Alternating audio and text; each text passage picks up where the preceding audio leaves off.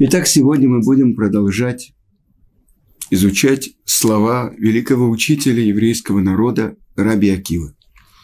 И я только напомню, это третья глава, 13 Мишна. Раби Акива говорил, «Скок векалут рож маргелим лерва». Значит, э, легкомысление и э, насмешки приучает человека, приводит человека к разврату. Э, Масорат сияк для Тора. Масорат – традиция, ограда Торы. Масрот сияк для Ошер. Отделение десятины – это ограда богатства. Недарим сияк для пришут, обеты – ограда воздержанности. И, наконец-то, сияк для хохма – штика – ограда мудрости – молчание. И мы уже говорили с вами о том, что такое скок, выколут рожь, то есть э, насмешки и легкомысление, они приводят человека к тому, что он делает очень страшные нарушения. Теперь следующая вещь. Масорет сияк летора. То есть масорет, э, традиция, ограда для Торы. И э, мы знаем, что то, что Творец обещ... э, э, объяснил Муше, чтобы была записана письменная Тара. И на протяжении 40 лет Муше в пустыне записывал письменную Тору. А перед своей смертью, написав 13 свитков, он один был положен возле ковчега Завета, а 12, э, каждый свиток был дан каждому колену. Но вот что это значит масорет – есть комментаторы, которые объясняют, что это устная тара. Э, Мидраш говорит, что Моше хотел записать и устную тару, но сказал ему Творец, учти, будут такие времена, когда придут другие народы и скажут, мы настоящий Израиль. И вот только тот, кто обладает вот этим знанием, как из каждой строчки Торы, из каждого слова Торы, даже из каждой буквы и даже из короны Торы выводятся законы. То есть, если бы не было Масорот, мы бы не понимали, что написано в Торе. И так, если бы не было устной Торы, мы не понимали бы совершенно, что такое письменная Тора. Потому что это как пазл – если не хватает нескольких э, частей его, то картина общая не соберется. И это то, что другие народы, которые после того, как перевели мудрецы Израиля, вынужденные под, э, э, из-за приказа греческого царя Талмая, перевели Тору на греческий язык, тогда Тара как бы утратила свою корону. И сказано в Талмуде, что на три дня опустилась тьма в мир. Потому что теперь это, а, вот это Тара Мушарабейну, это Сократ, это Софокл, это Аристотель. Утратила Тара свой ореол.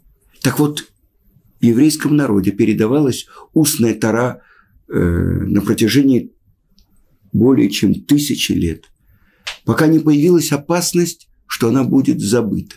И тогда великий мудрец Раби Иуда Анаси, собрав всех мудрецов своего поколения, составил главный, главную основу, скелет устной Торы. Это шесть разделов Мишнайот. И задается вопрос в Мишне. Первая Мишна. Откуда мы знаем обязанность читать Шма Исраэль? Что мы спрашиваем, с какого времени читают Шма Исраэль? Это первый вопрос. Устной Торы. Первая Мишна. И отвечает Талмуд. Это мы знаем из Торы самой. Как сказано в Торе, Бешохбехо увекумеха, когда ложишься и когда встаешь, что? Вадибар табам, и говори этими словами. А вот когда, с какого времени, вот это выясняет Талмуд. То есть всегда устная Тара приходит и объясняет письменную Тору. И это то, что ограждает саму Тору. Потому что когда приходят другие народы и начинают толковать то, что им хочется из Торы, потому что она переведена, и каждый может прийти и, и сказать, э, что ему кажется. Это искажение Торы. Так вот, только тот, у кого будет точное знание, он настоящий Израиль. А не те, которые приходят и говорят, у нас есть новая Тора. Вы знаете, на иврите Тора – это учение. Как на иврите будет учение Дарвина? Торат Дарвин.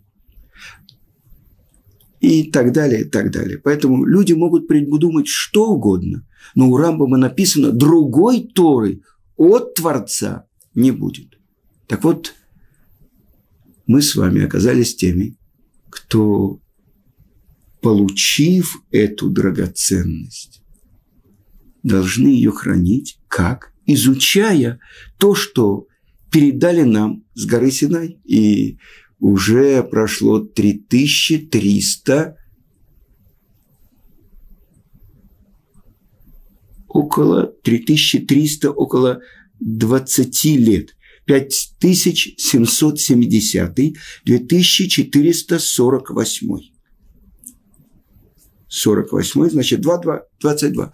Значит, 3322 года в этом году будет, как мы получили Тору. Это вся та же Тора, которая изучалась евреями и в Йемене, и в Белоруссии, э, в Индии и на Мадагаскаре. Вся та же Тора. И с этими, с этими свитками Торы приходят евреи со всех сторон света. И это это то, что цементирует и объединяет и делает нас единым народом. Масорет. Передача. Итак, сказали наши мудрецы. Если бы не было Масорет, то Тара была бы как виноградник, у которого нет ограды. Каждый приходит, каждый срывает, что хочет. Звери, э, проходящие люди. Теперь это первое значение того, что называется Масоры. Другое. Сказано, что еврейские мудрецы называются Софрим. Э, Лиспор – это подсчитать. Софрим – это те, кто подсчитали все буквы в Торе. Но вы знаете, есть Масорет, что какие-то слова в Торе пишутся не так, как они читаются. Есть слова, которые читаются Например, написано в Торе «наар», а мы читаем «наара». Написано «подросток», а мы читаем «девушка-подросток». Или пять раз в Торе написано «Яков» с Юдом, а пять раз без Юда. И это традиция.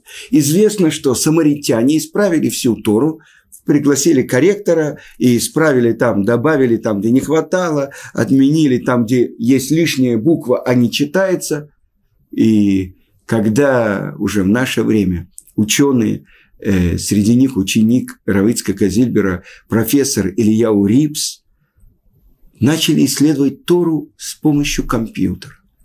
И открыли удивительные вещи в Торе. Цфунот, коды в Торе. Но когда этими же кодами проверяли исправленную Тору, то там ничего не открылось. Так вы понимаете, это то, что Творец передал нам, это то, что сохраняет Тору, то есть знание, которое мы получили, когда подсчитаны все буквы, полное и неполное написание, и без этого это была бы совсем другая Тора. И я знаю то, что рассказывала мне дочка Равицка Казильбера, Рабанит Хава Куперман, что он давал им задание дочкам прочитать, например, в первой главе Берешит, сколько есть букв Бет или сколько есть букв Алиф. Тот, кто знает по буквам Тору, это то, что написано в Талмуде Софрим. Они знали смысл, почему есть полное написание, неполное. Есть буквы, которые написаны большие, а есть буквы, которые специально написаны маленькими. Есть буква одна, Вав, Шалом, там, где говорится о Пинхасе, в которой есть пресекновение. То есть, как будто э, Вав, а посередине пропуск, белое место. И если бы мы изменили традицию, э, то в этом было бы нарушение, может быть, даже лишился святости такой свиток. Это то, что мы называем масорот.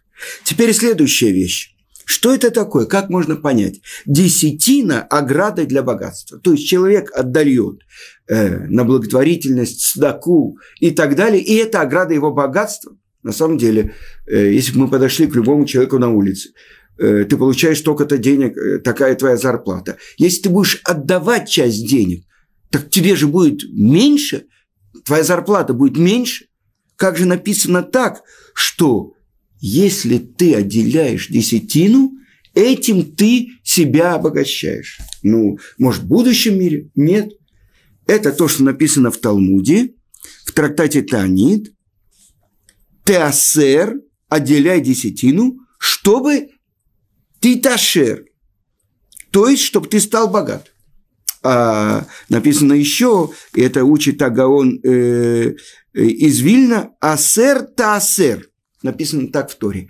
Отделяй, отдели десятину, десятину. Отсюда учит Гаон, что отделение десятины – это не 10%, а 20%. И мы уже говорили, что я недавно был в Москве на встрече с одним человеком, и приехал туда раввин, очень, э, руководитель очень важного колеля э, в Иерусалиме. Колель, в котором учатся главы Ишив и главы колелей. Во второй половине дня они учат Таарот. Это те законы, которые связаны с особенной святостью еврейского народа, когда есть храм, когда есть законы чистоты и нечистоты.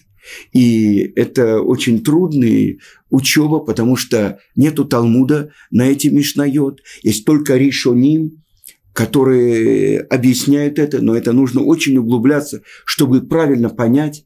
И учат это только те еврейские мудрецы, которые уже постигли другие очень глубокие основы Торы. Так вот, э, этот Рав сказал, что для поддержки Торы человек имеет право отделять больше, чем даже 20%, даже чем 50%.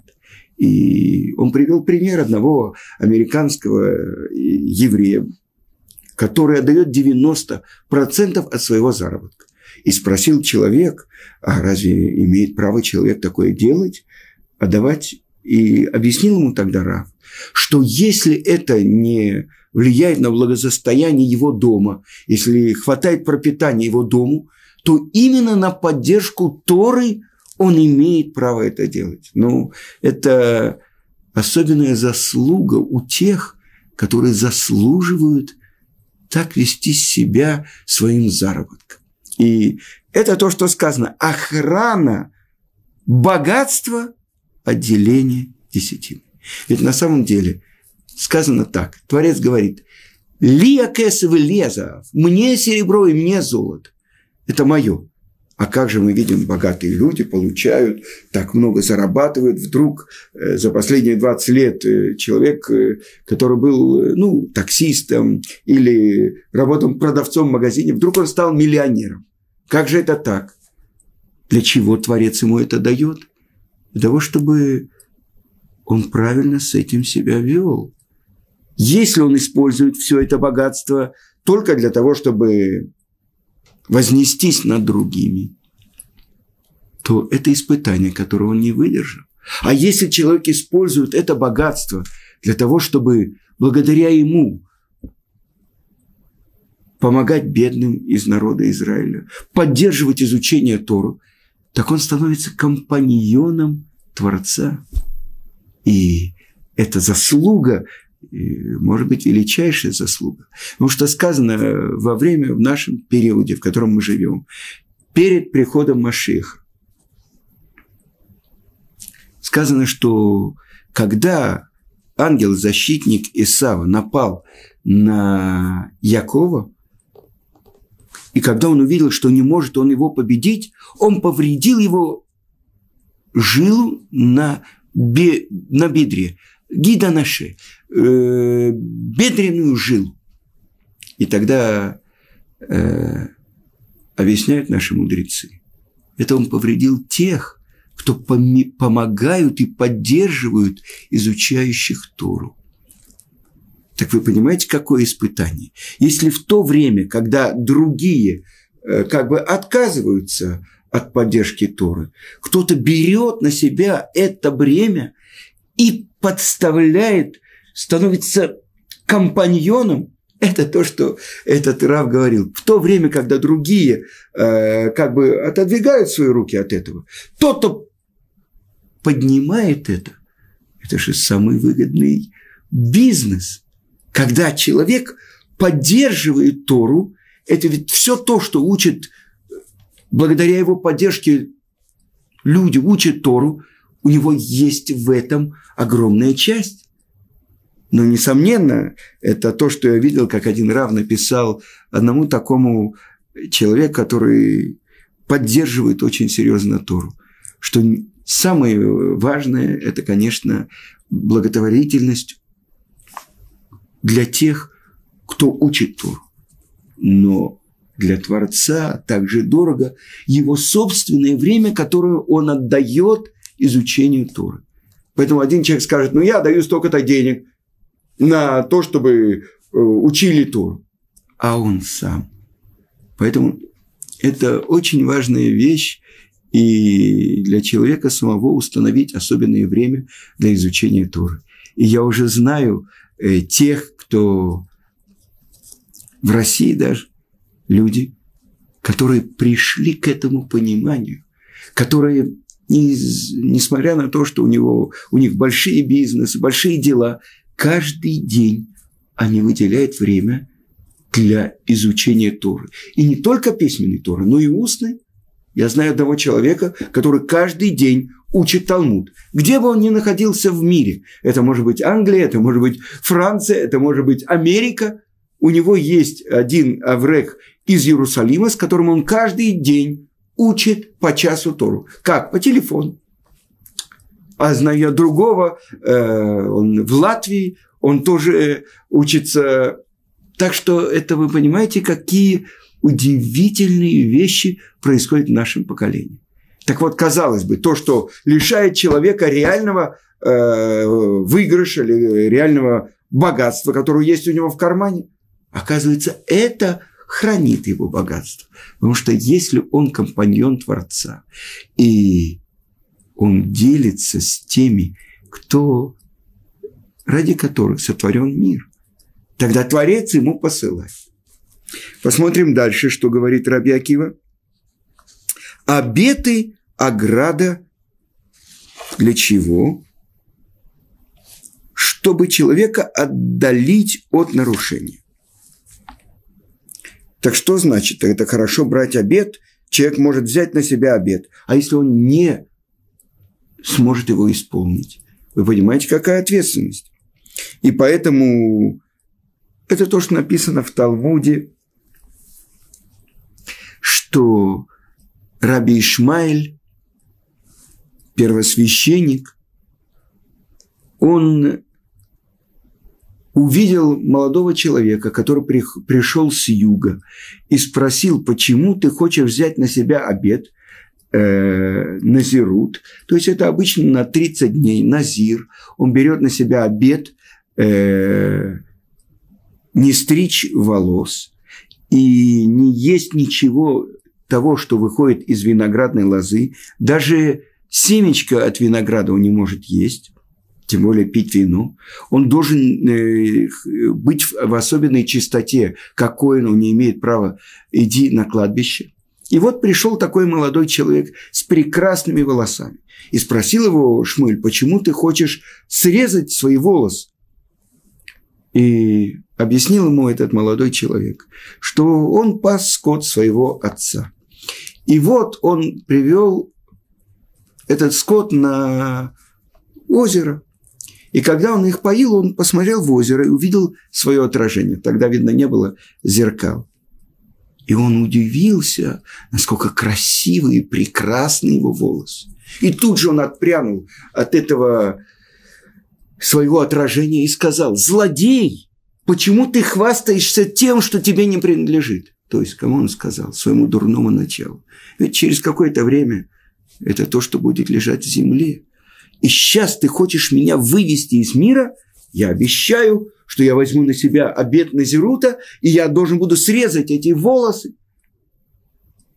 И тогда сказал Шмуэль, вот так как ты сделал это, чтобы победить свое дурное начало, вот жертву, которую ты переносишь, я буду есть. Потому что, а другие могли взять на себя обед. И увидев, как тяжело это все, они раскаиваются, что взяли на себя обед. Тогда, может быть, есть сомнение, это действительно во имя Творца принесена жертва или нет. Так вот, поэтому он остерегался Шмуэль есть эти жертвы. И, наконец-то, завершает это Мишна слова Раби Акивы «Ограда мудрости – молчание». Странная вещь. Мы бы с вами что подумали? Чем больше я э, учусь, чем больше я произношу слов, тем больше я умудряюсь. Здесь сказано ограда мудрости – молчание. Ну, так что, тогда я не имею права произносить слова Торы. Я же хочу быть мудрецом, так я должен молчать.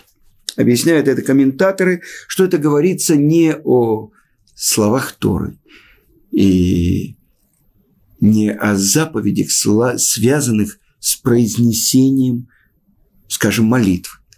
Я буду ограду делать, я Шма Исраиль прочитаю только одну строчку, а все отрывки не буду читать. Ну что, ограда, так ограда, я буду мудрым.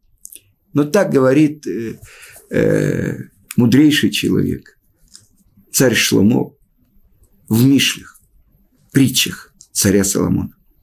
Он говорит, что даже глупец, который молчит, его могут, можно посчитать, могут посчитать мудрецом. А тем более, из этого мы делаем вывод, мудрец. Так о каких же разговорах идет речь? Идет разговор только о необязательных разговорах между людьми. Это нужно ограничить, насколько можно.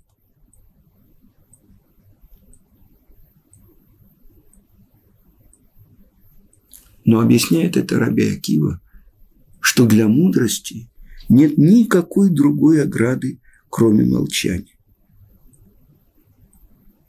Например, для того, чтобы достичь богатства. Есть другие еще примеры. Кроме отделения десятины, надо, я не знаю, э, прикладывать силы, усилия, э, искать э, те вещи, которые еще люди, скажем, то, что посоветовал Андриану своему племяннику Ункилусу если ты хочешь заработать, найди такой товар, который сейчас очень дешев, и купи его. А когда он поднимется в цене, ты его продашь. Так нужны разные усилия. Э, не только эта ограда. Кроме э, того, чтобы отделять десятины, чтобы сохранить богатство.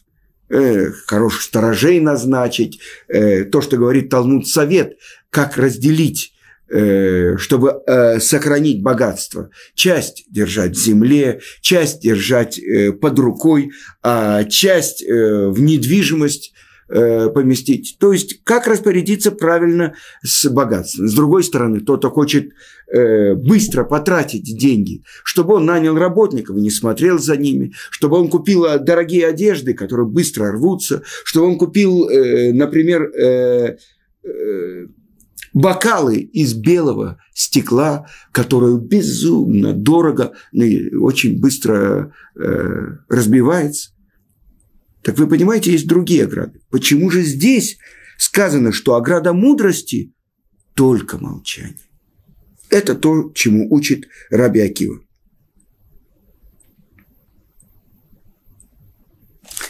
Итак, мы прошли Мишну то, что учит Раби Акива. Но я хочу задать вам вопрос.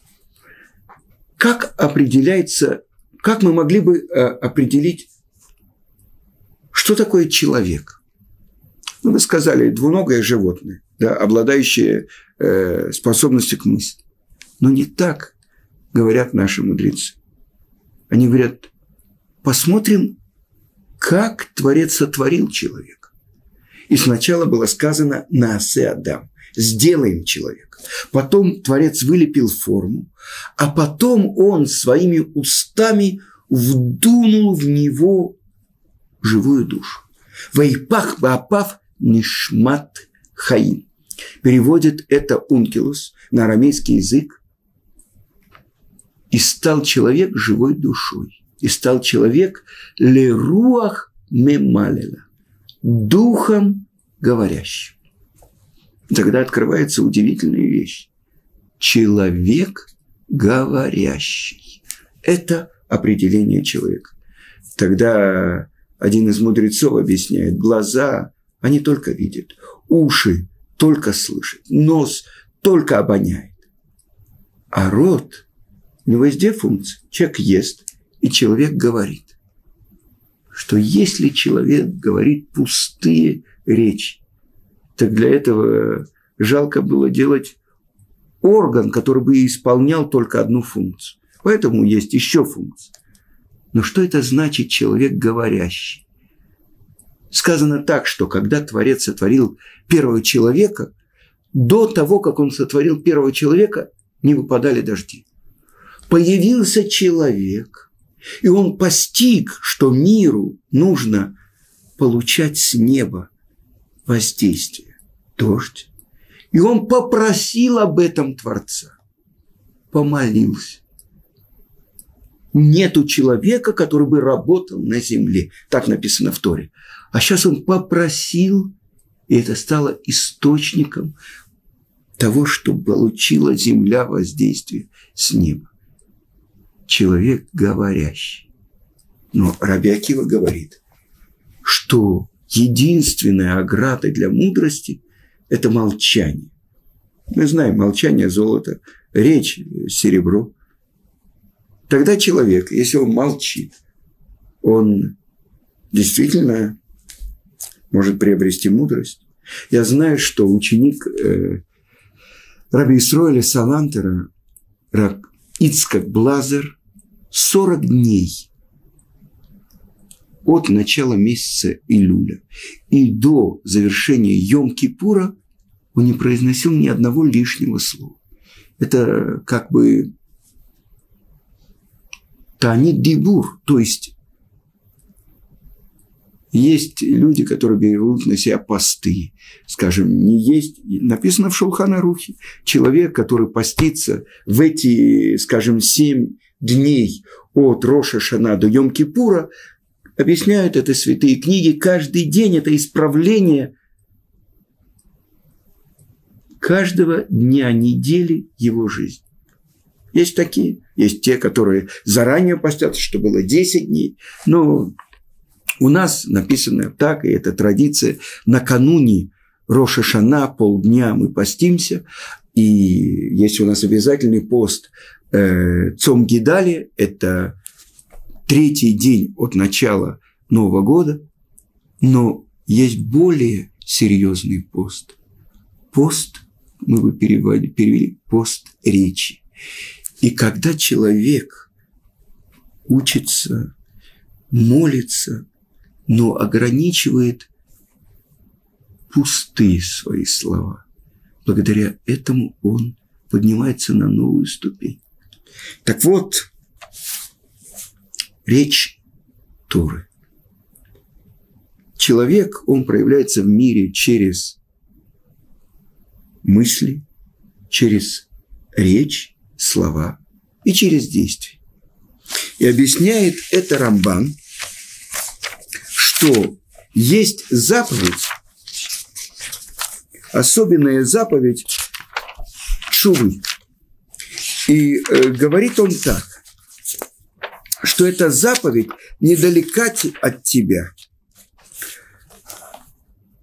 Бепиха убелевавеха ласота в твоих устах и в твоем сердце, чтобы ее делать. Так в твоих устах это что? Это то, что человек говорит. В твоем сердце это то, о чем он думает. Чтобы делать это действие. Вот так проявляется человек в мире. Но где главные точка того, что определяется человек. Может быть, это в мыслях, но сказали наши мудрецы, что мозг – это как бы место присутствия его божественной души. Э, тело, э, печень, там, где перерабатывается кровь, это самый низший уровень его животной души. А где же сам человек? Где его испытание? Это сердце. Это речь человека. Руах Мималина. Чему устремляется человек? Он хочет соединиться своей высшей душой, Нишама, про которую сказано, что она чиста, она над выбором человека. Низшая душа, которая оживляет его тело, компаньон тела его, э, она тоже вне его выбора. Где же выбор человека? Вот это устремление его сердца, это его речь. Она соединяется с высшим источником или с низшим. Это точка выбора человека. И в этом весь человек. Но на этом мы завершаем. И, может быть, продолжим эту тему на следующем уроке.